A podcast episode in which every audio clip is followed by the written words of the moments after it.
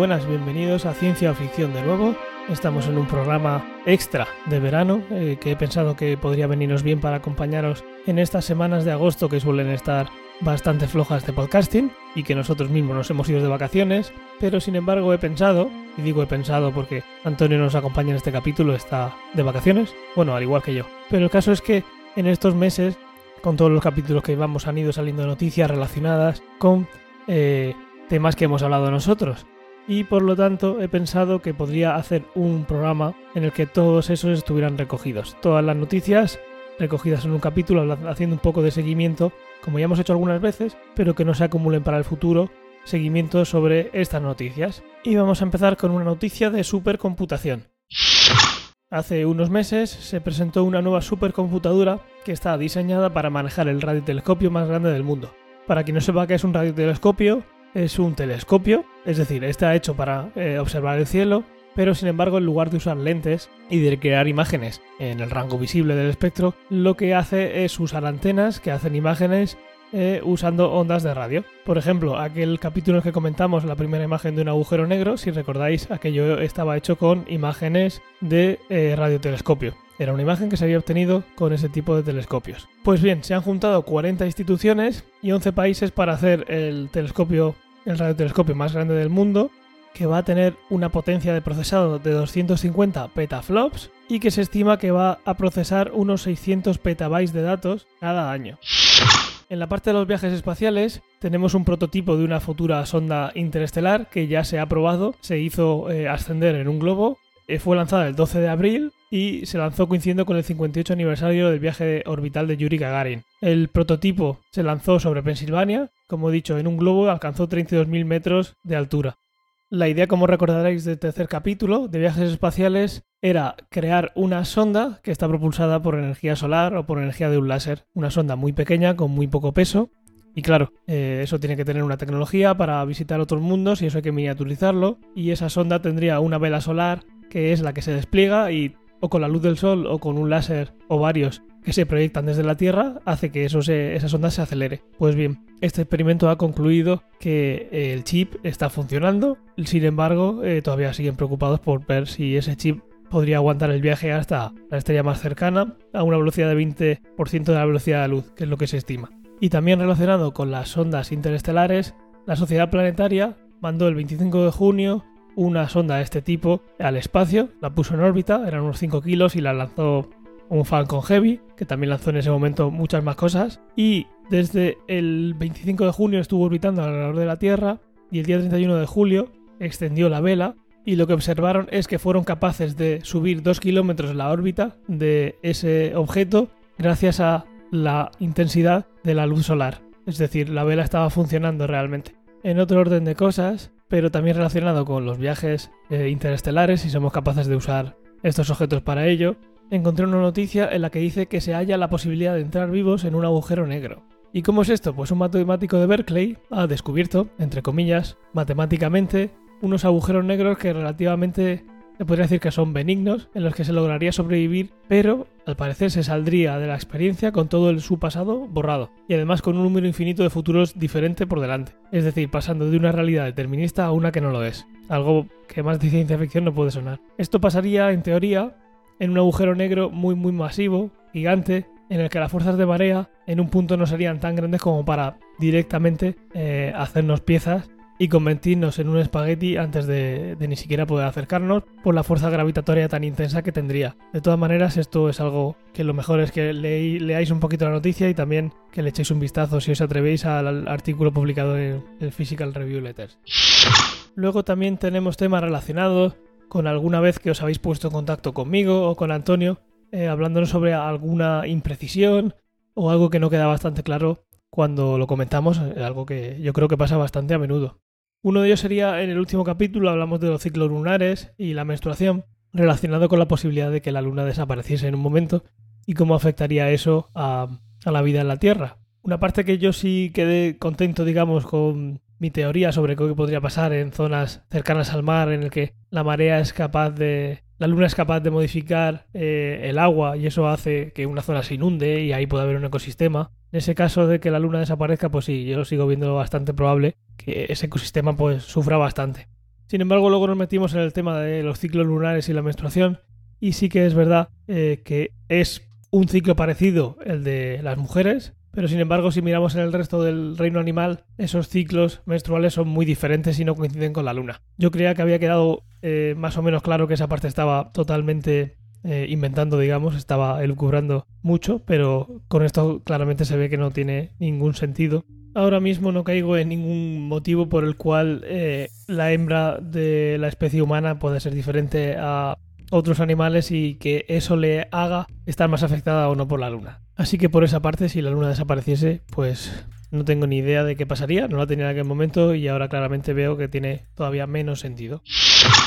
Por otra parte, también en uno de los esto lo quiero ya, comenté que quería que hubiera un sistema de caja, por ejemplo, en el que tú te acercas con tu carro lleno de objetos y que directamente te puedan contar eh, todo lo que hay en el carro sin tener que sacarlo y pasarlo por un escáner uno a uno.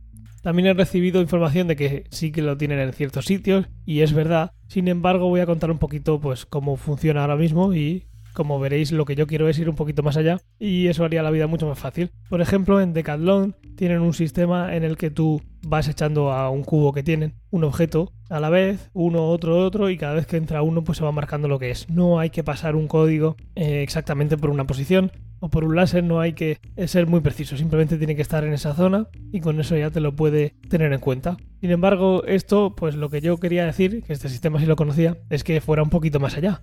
Y recordáis, yo lo que quería es, pues eso, imagínate que tú llegas en tu carro, tienes 20 cosas, en lugar de tener que sacar 20 cosas de tu carro y meterlas en una caja una a una, es que vaya más rápido. Es simplemente te acercas con el carro, ese carro pasa por una zona que sería equivalente a esa caja que tienen en Decathlon y que directamente te ponga todo lo que tiene. Estamos cerca, no estamos tan, lejos como hace 20 años, pero sí que es verdad que el concepto sigue sin llegar. Realmente imagino que será por cuestiones de ancho de banda de, este tipo de sistemas. A ver si investigo un poco más y porque realmente tiene que haber un cuello de botella. Recuerdo también en un capítulo en el que Antonio comentó que quería trenes magnéticos, eh, los quería ya y era algo que todavía no había llegado. Y si es verdad que como todos sabréis en Japón este sistema funciona muy muy muy rápido. Recordad el matiz que decía Antonio que eso lo quiere ya.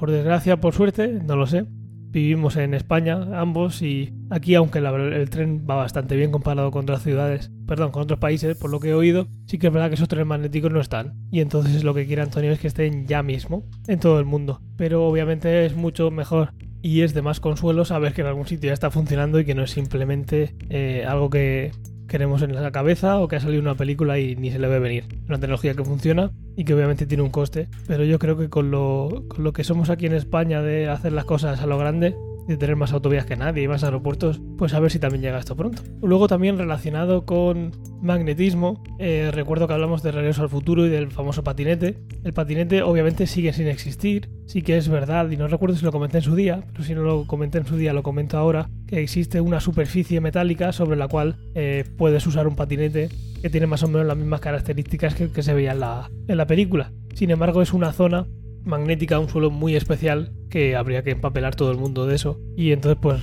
es algo que no parece muy viable hoy en día y también por eso el comentar que en aquel momento que eso lo queríamos ya. Sí que es verdad que hay un acercamiento a esa tecnología, digamos, pero, pero se ve muy muy lejos y la solución no es tengo la tecnología en el patinete y puedo ir por un por una carretera de asfalto, por un por piedras, saltar por madera, no, es simplemente en una zona con una características muy peculiares del suelo. En este caso, pues una plancha de metal de, un compuesto bastante específico. Y por último, también comentar que cuando hablamos de juegos en streaming, realmente lo que estuvo diciendo Antonio era más juego digital que juego en streaming en general. Él y yo también estaba de acuerdo, como recordaréis, hablaba de que él no quería tener juegos en streaming ese juego nunca llegaba a ser tuyo, pero si os dais cuenta durante toda la conversación era más hablar de contenido digital que juegos en streaming. ¿Diferencia entre digital y streaming? Pues ya la sabéis todos. Si yo tengo un juego en digital es que he pagado por él, yo me descargo en mi consola y en esa consola o en el PC donde sea yo estoy jugando con él. Y luego están los juegos en streaming, que quiere decir que lo que está pasando es que otro ordenador, otra computadora está procesando ese juego y a mí me está mandando por internet la señal y eso tiene la ventaja de que puedes jugar a juegos muy muy potentes sin tener que tener tú el hardware. El hardware lo tiene otra persona y tú estás, pues en este caso como se está viendo que está llegando, pues tú estás alquilando ese servicio. El matiz es similar a lo, que decía Antonio de un juego digital o de streaming. Si tú dejas de pagar eh, tu cuenta de streaming, pues tu suscripción desaparece y ese juego ya no lo tienes más. Si tienes un juego digital y la plataforma en la que estás jugando cierra o cualquier otra cosa, pues ese juego tú no lo tienes físicamente, no puedes reproducirlo en ningún sitio porque ya no está accesible, porque realmente no tienes tú los datos. Ese era el matiz que quería dejar claro porque él habló de juegos en streaming, también habló de contenido digital. Al final, para que os hagáis una idea, quería hablar de las dos cosas y simplemente por aclarar. Recordados que como siempre todos los enlaces de interés, todos los artículos, todo lo que os he comentado en el capítulo, podéis encontrarlo en las notas del programa.